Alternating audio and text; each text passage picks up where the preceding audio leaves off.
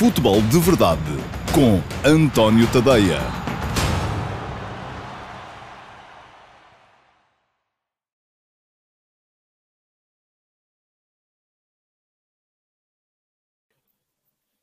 Olá então a todos, muito bom dia. Eu sou António Tadeia e este é o Futebol de Verdade de sexta-feira, dia 2 de outubro de 2020.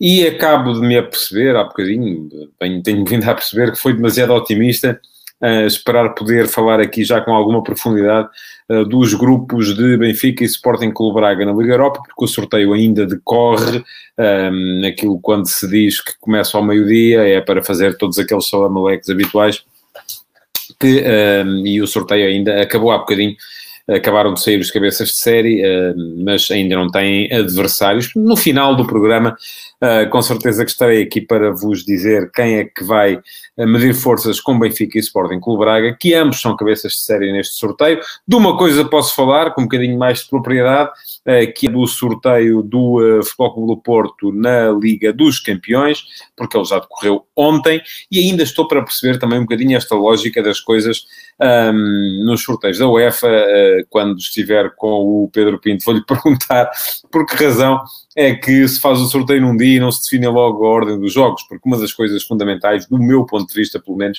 uh, para se perceber uh, se o sorteio do Porto foi uh, melhor, pior, é perceber quando é que vai jogar, por exemplo, quem é que vai jogar com o Manchester City na última jornada, isto se presumirmos que, por acaso este nem é um caso tão, tão evidente disso, que há uma equipa acima das outras um, e que na última jornada poderá já estar mais aliviada. Bom, aquilo que me parece, e concordo com isto que diz o Luís Medeiros, Uh, juntar Liverpool e Atalanta num grupo são boas notícias para o futebol, juntar Juventus e Barcelona também são boas notícias para quem tem saudades do, uh, dos duelos entre Messi e Cristiano Ronaldo. Um, o Fogo do Porto teve, do meu ponto de vista, pelo menos um bom sorteio, é claramente favorito para poder uh, seguir em frente na, na competição. Um, tem duas equipas que estão claramente ao seu alcance, o Olympiacos e o Olympique de Marselha, mas já lá vamos. Primeiro quero falar-vos dos jogos de ontem uh, e quero lembrar-vos que podem deixar perguntas uh, no espaço das caixas de comentários. O Futebol de Verdade vai para o ar todos os dias, sempre ao meio-dia e meia, em direto em todas as minhas redes sociais, aquelas que eu tenho, pelo menos, está em direto no Facebook, está em direto no Twitter, está em direto no Instagram, está em direto no meu canal de YouTube, está em direto no meu canal de Dailymotion e está em direto no meu site, uh, o antoniotadeia.com. Um, depois, uh, quem estiver a ver em direto e quem, enfim, mesmo quem não possa ver em direto e acabe por ver em diferido, pode deixar perguntas uh, nas caixas de comentários, que se elas não forem respondidas aqui durante o direto, uh, poderão sempre ser guardadas para o Q&A uh, de amanhã. É já amanhã que vai haver Q&A, pergunta e resposta, e o que é o Q&A? O Q&A é um programa também sensivelmente de meia hora, uh, que vai para o ar apenas no meu canal da Emotion, que alimenta o meu site e, portanto, do meu site também, uh, com as respostas às melhores perguntas da semana que não tiveram resposta em direto ehm, no uh, Futebol de Verdade. Porque eu gosto de fomentar aqui a interatividade, mas sempre, nem sempre é possível. É? Chegamos ao final do programa com mais de 100 comentários, sempre. Um, ehm, se respondesse a todos na altura, não havia programa. Isto era apenas uma, uma, uma troca de impressões entre nós. Um, ehm, mas, de qualquer modo, eu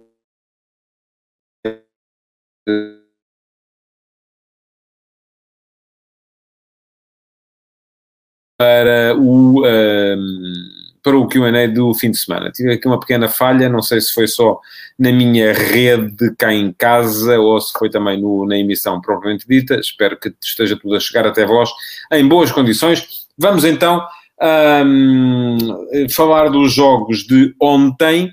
Uh, e como veem, não me enganei. Uh, eu vim aqui dizer ontem, e quem quiser tem lá a emissão uh, para ver, fica registada para memória futura, que o Sporting e Rio Ave não eram favoritos, e a verdade é que ambos acabaram por ser afastados um, ehm, da Liga Europa, com condições diferentes, e isto diz o Luís Cunha, é verdade, como é possível o Sporting deixar-se levar pelo laço com tantos golos.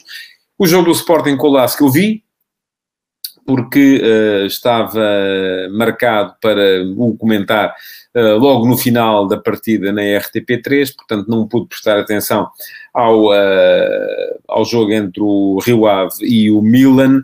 Um, fui vendo pelo canto do olho, enfim, sem grande. porque não acredito nisso. É, sempre que alguém vos disser que está a ver dois jogos ao mesmo tempo com profundidade suficiente para os poder comentar a seguir, não é para chegar lá no final e dizer assim, ah e tal a equipa A marcou X minutos, a equipa B depois empatou e depois o jogo esteve, enfim, isso não é comentar um jogo, isso é uh, uh, dizer aquilo que aconteceu, para isso vocês não precisam, uh, nem precisam de ver, basta-me olhar para a ficha do jogo no final.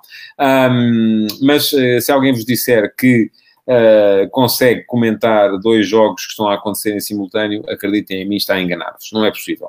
Um, e eu, portanto, estava a ver o jogo do Sporting, não pude ver o jogo do Rio Ave, acompanhei uh, quando saí de estúdio uh, o, o, desempate épico por grandes penalidades do Rio Ave a jogar com o, com o Milan, um, e, e, é só disso, basicamente, e daquilo que li, do que vi no resumo depois que vos posso falar.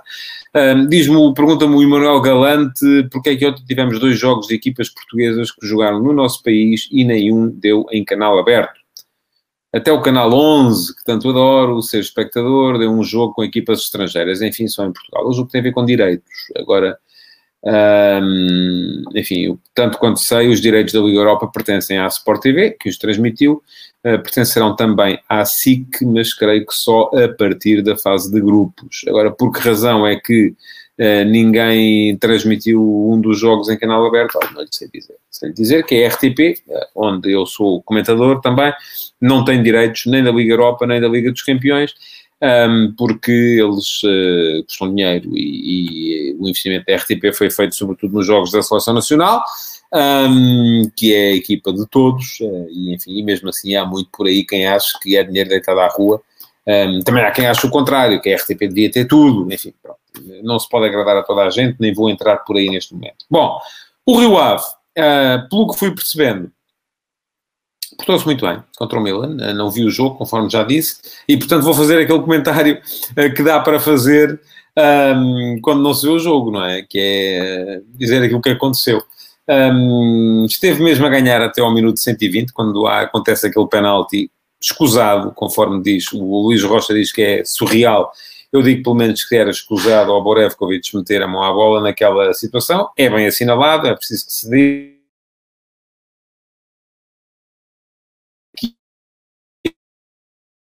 arbitragem.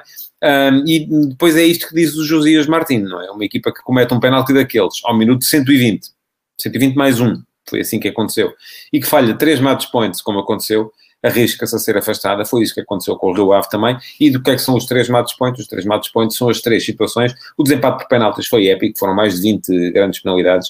Uh, teve que dar a volta, portanto, todos os jogadores bateram.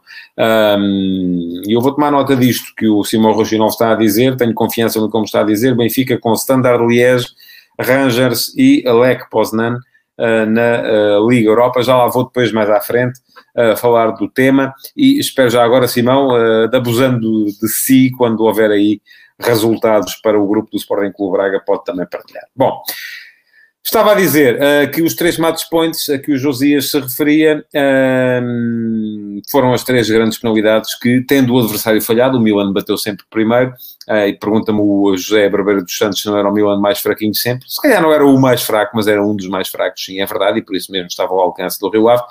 mas depois do Milan que bateu primeiro ter falhado em três ocasiões, uma delas, inclusive, Uh, que foi, chegou a ser cómica se não estivesse em, em, causa o futuro de uma equipa portuguesa na Europa, quando Donnarumma, quando chega ao fim, só faltam os guarda-redes, Donnarumma vai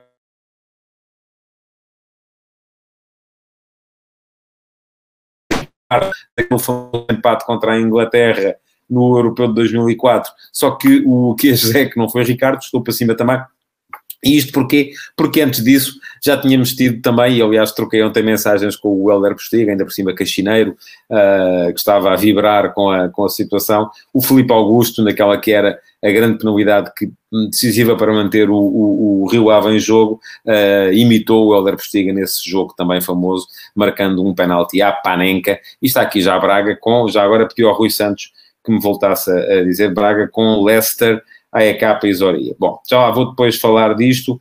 Uh, para já estou, e agora vou mesmo ter que me centrar naquilo que é uh, o jogo do Rio Ave, que já fui interrompido vezes suficientes. Agradeço-vos naturalmente uh, por me terem dado as notas do sorteio da Liga Europa.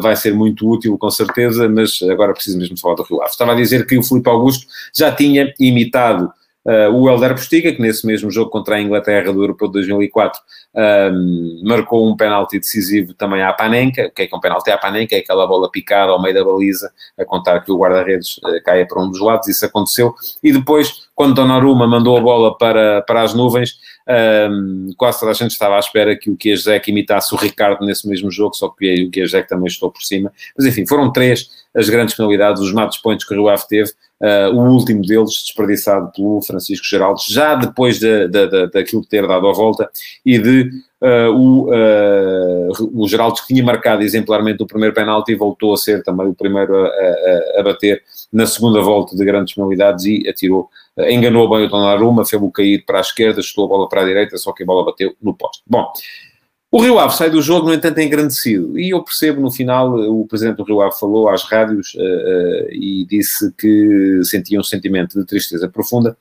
uh, mas ao mesmo tempo era impossível não, não ter orgulho naquela equipa. É uma equipa do enfim, é o Rio Ave.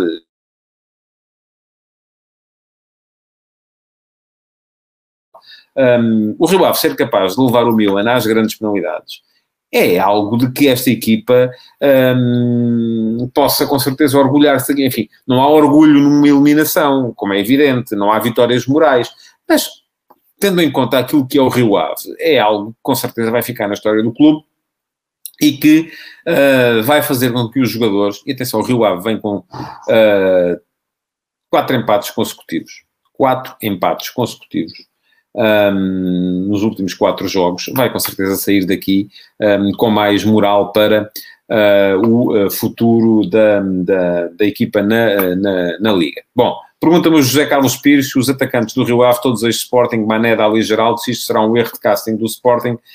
Um, olha, José Carlos, eu acho que não. Uh, enfim, e todos eles. Enfim, o Dala nunca teve verdadeiramente uh, oportunidades. O Carlos Mané era um jogador no qual eu depositava grandes uh, esperanças à altura. Houve uma lesão que o deixou um bocadinho debilitado e por isso mesmo. Mas a questão é que.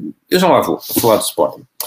Um, já vou falar do Sporting porque primeiro precisava de encerrar aqui a questão Rio Ave e acredito que sim que o Rio Ave sai engrandecido desta, desta, desta partida. Quanto ao Sporting, o que é que se viu? E este jogo eu vi e posso perfeitamente falar sobre, sobre ele. Bom, o Sporting, hum, quando eu disse aqui ontem que o Sporting não era uh, favorito face ao Las Clientes, estava a contar com uma série de uh, detalhes e falei neles também aqui ontem.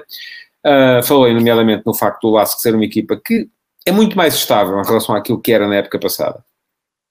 Poucas alterações tinha feito. O Sporting tinha mudado muita gente, que teve uma tranquilidade diferente na preparação deste jogo. Um, o Sporting foi afetado pelo tal surto de Covid que fez com que muitas vezes os jogadores não pudessem uh, uh, treinar uns com os outros, só estão a regressar alguns deles ao convívio da equipe e nem todos regressaram ainda. E depois também baseava esta, uh, esta noção num facto muito simples. É que, reparem uma coisa, contando com o de ontem, o Sporting jogou no último ano três vezes com o Lask e o Lask foi superior em todas.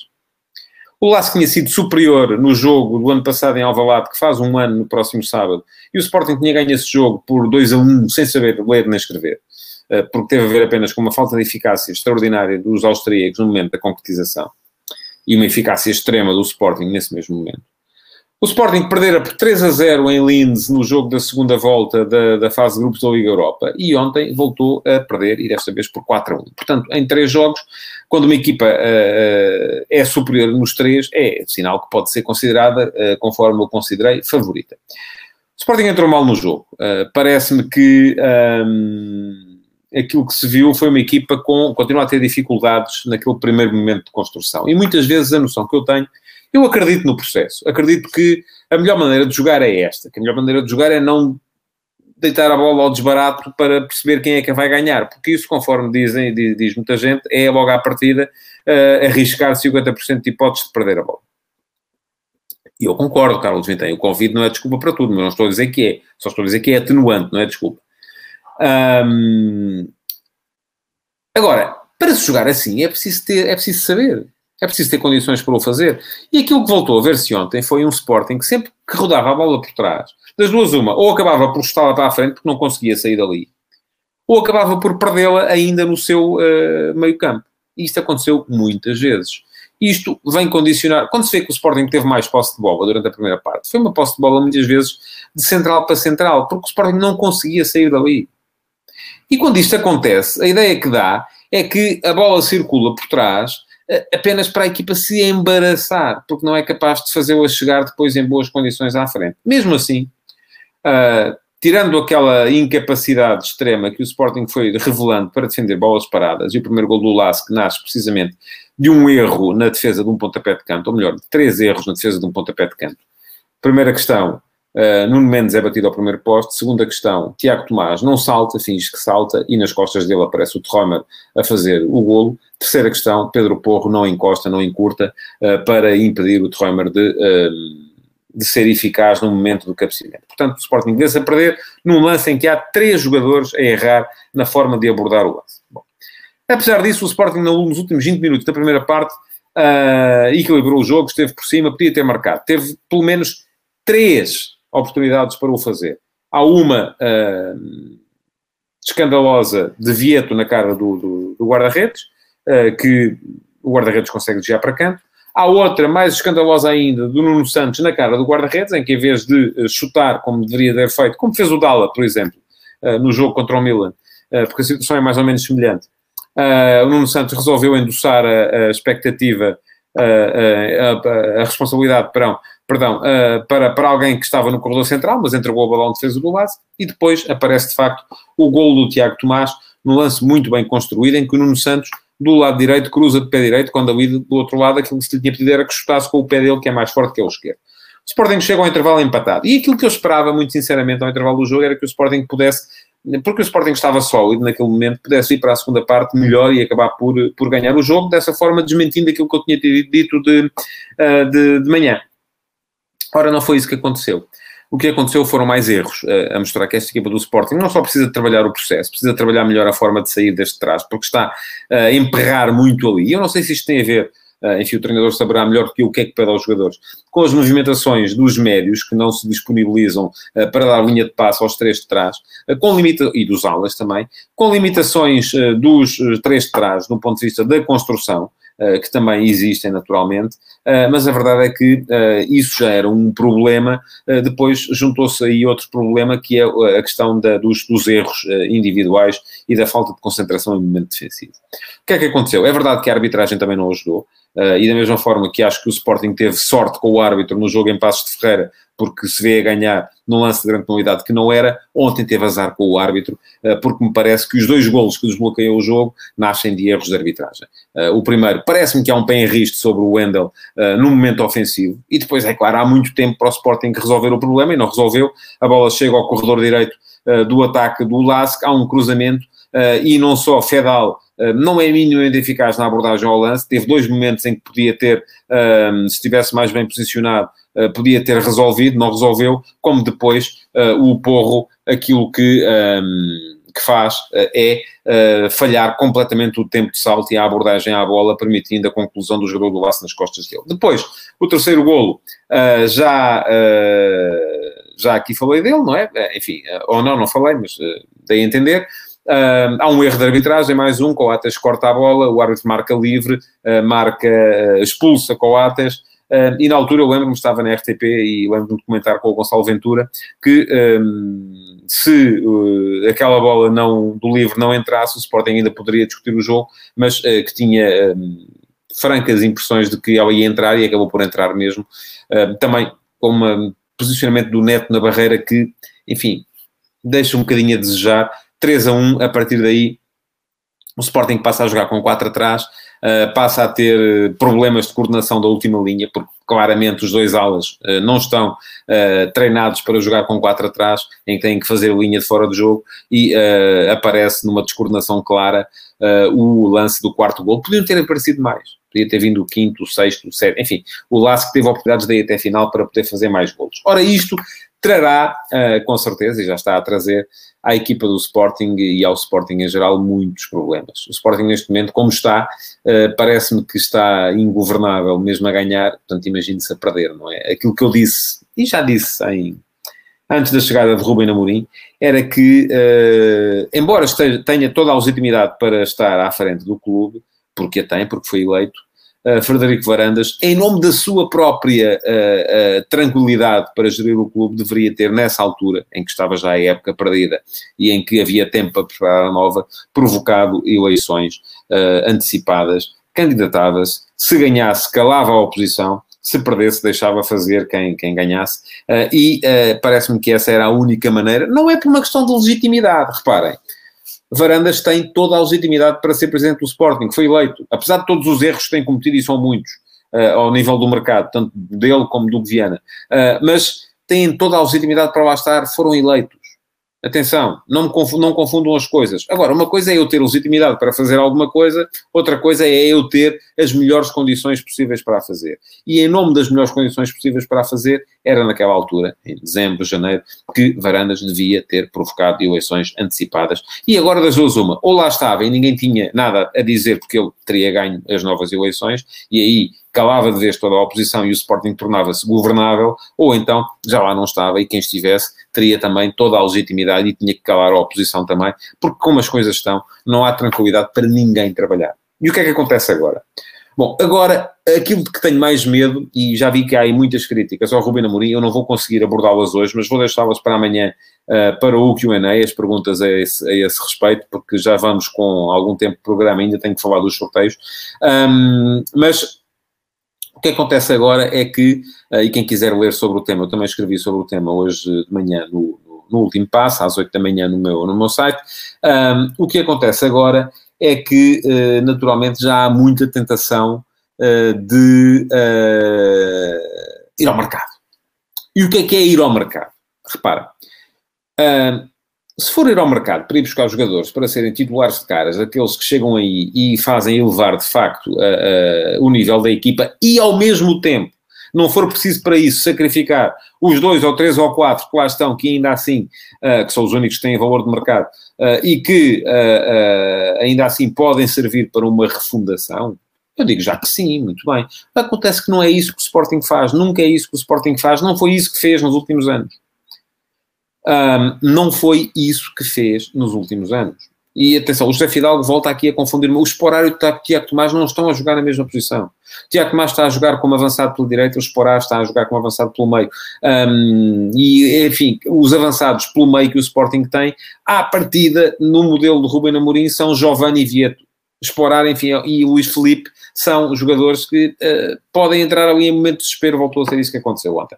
Mas estava a dizer, não tem sido isso que o Sporting tem feito em termos de mercado. Aquilo que se tem feito quase sempre nos últimos anos, e tem-se investido dinheiro, é ir buscar jogadores que talvez venham a dar. Talvez venham a dar. E com isso sacrifica-se os jogadores que já deram. Isto só serve para duas coisas. Primeiro, para salvar a pele de quem está a liderar o clube. Porque, porquê? Porque desta forma uh, há muita gente que vai sendo iludida. Ah, mas isto agora chegou aí um reforço, que este é que vai ser. Enfim, não vai. Esqueçam, não vai. E para servir os interesses de quem anda a trocar jogadores, a mandar jogadores para aqui, jogadores para ali, aí está a fazer mexer o dinheiro. E com isto tudo o Sporting vai vendendo, vai comprando, vai vendendo, vai comprando, vai vendendo, vai comprando e continuar a não ter equipa a, a, a crescer. O que o Sporting tem que fazer neste momento é um, pois é isto que diz o Nuno Cunha, o Fedal é melhor do que o Ivanildo, o Antunes para quê, enfim. Uh, uh, Parece-me, e atenção, isto não é só de agora, isto tem sido assim nos últimos anos, sempre. Se formos ver, eu ainda hoje escrevi sobre isso e convido o Nuno Cunha a dar lá um salto, antoniotadeia.com e a ver o texto que lá está. Os jogadores que foram contratados nos últimos anos, os há três anos já estão todos a ser despachados. Os de há dois anos, idem aspas. Os do ano passado, sobra o Vieto, um, enfim, porque um, não, há, não há muita maneira de, de, de, de, perceber que eles possam vir a ser ainda úteis. Um, Pedro Dias, esqueça lá isso. O Pedro Dias estava aqui a dizer que é o sócio do uh, número 39.314.0, apoiante de Bruno de Carvalho. Só vejo a possível reintegração do ex-presidente para salvar o Sporting. Ouça, eu não vou dizer que quem lá está está a fazer bom trabalho. Agora vou-lhe dizer uma coisa. Desde aquele jogo em Madrid que Bruto Carvalho perdeu uh, uh, completamente as estribeiras E a crise começa aí, no dia 5 de abril de 2018, quando o Sporting perdeu. Não foi com o Las Linz, e não foi em casa, foi com o Atlético Madrid e foi fora. Isso gerou ali uma crise institucional de todo o tamanho. Uh, portanto, eu não acredito em homens providenciais. Ninguém. Não sou religioso, uh, não sou crente.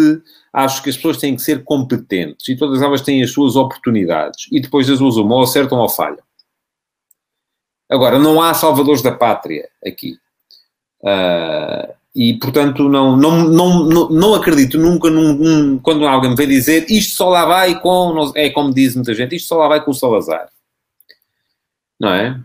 Pois é.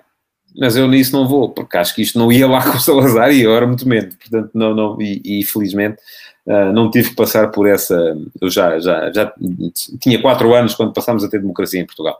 Uh, bom, e foi democrático aquilo que se passou. Uh, estava a dizer que o Sporting só tem uma saída neste momento, que é, e atenção, volto a dizer, as eleições deviam ter sido provocadas na altura, neste momento não parece seja a altura para eleições, porque a época já está em andamento, e apesar de tudo, o Sporting está fora da Europa, mas por enquanto ainda está perfeitamente no campeonato, tem um jogo, uma vitória, não, não, não, não me parece que seja momento para isso. Uh, mas neste momento aquilo que o Sporting tem que fazer é uma gestão de expectativas uh, mais realista do que aquela que tem vindo a ser feita. Tem que ser explicada às pessoas uh, e, sobretudo, tem que deixar de servir à agenda de quem só está nisto para fazer mexer o dinheiro. Porque isso não serve os interesses do Sporting. Se a equipa está a crescer, como disse ontem o Emanuel Ferro, o treinador adjunto, então é dar-lhe tempo para crescer. Agora é preciso dar-lhe condições para crescer também. E as condições para crescer é alguma estabilidade, não é chegarmos ali e ver assim, ora bem, quem é que aqui está que tem o um mínimo de qualidade e de valor de mercado? É este, este e este, então vamos despachá-los, que é para depois virem outros e, e vêm outros que depois daqui a dois anos já estão a ser despachados também. Eu ainda no outro dia fiz as contas, só nos jogadores que o Sport neste momento tentar, está a tentar colocar por aí, que estão a treinar à parte, estão 25 milhões de euros.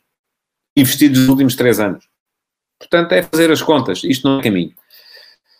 Bom, vamos à, aos sorteios das competições europeias. Uh, digo tudo aquilo que uh, tenho a dizer. Pergunto o Diogo Carvalho se vejo convidado em Mateus Nunes. Uh, não, vejo, não vejo aquilo que se disse, não. E acho que Palhinha tem que ser titular neste Sporting.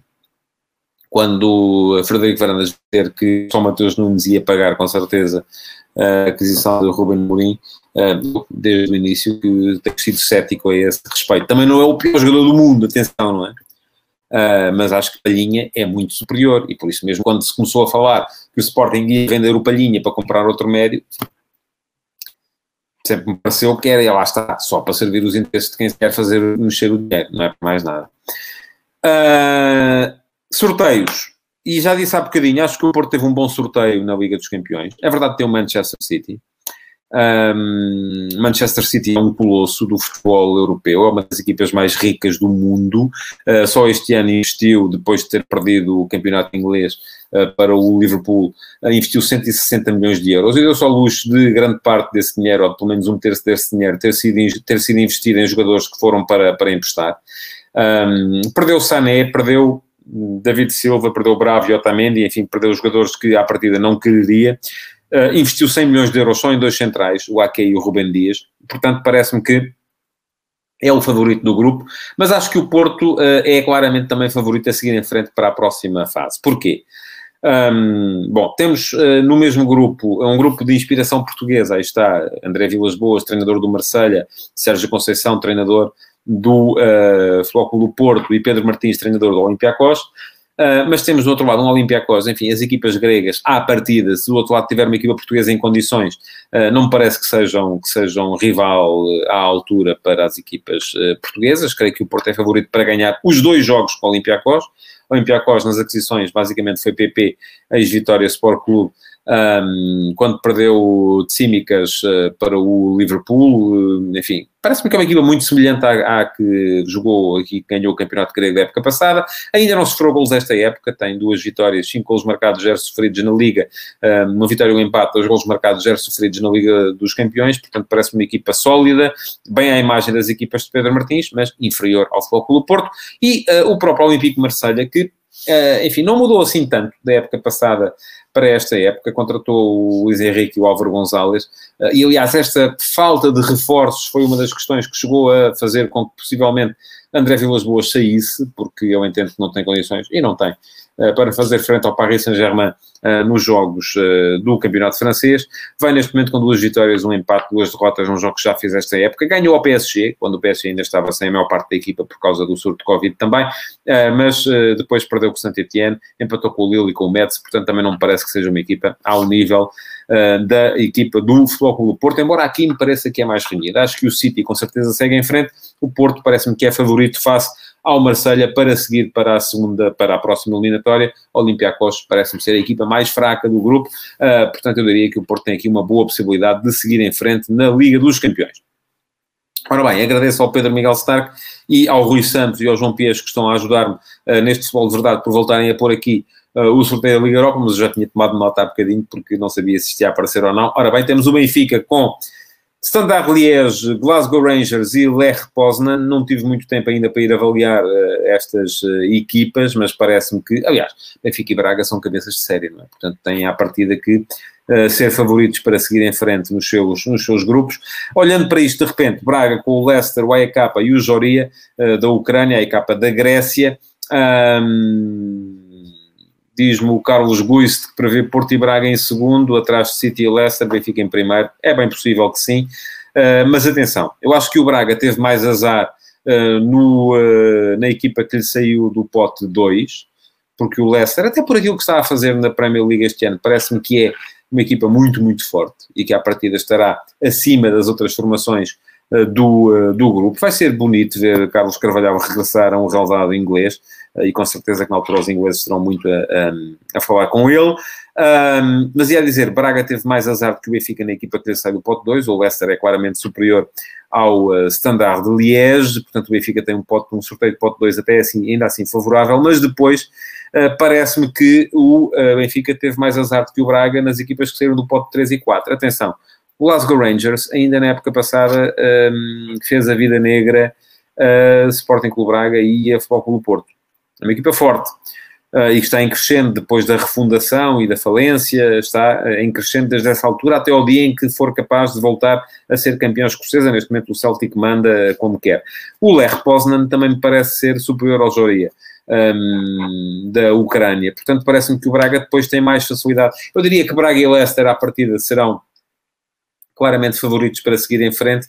Uh, o Benfica um, parece uma equipa mais forte do seu grupo também, mas atenção, porque tem ali três equipas que todas elas podem lutar pela qualificação um, e não seria, não é, nenhuma delas deve ser desprezada neste ponto de vista.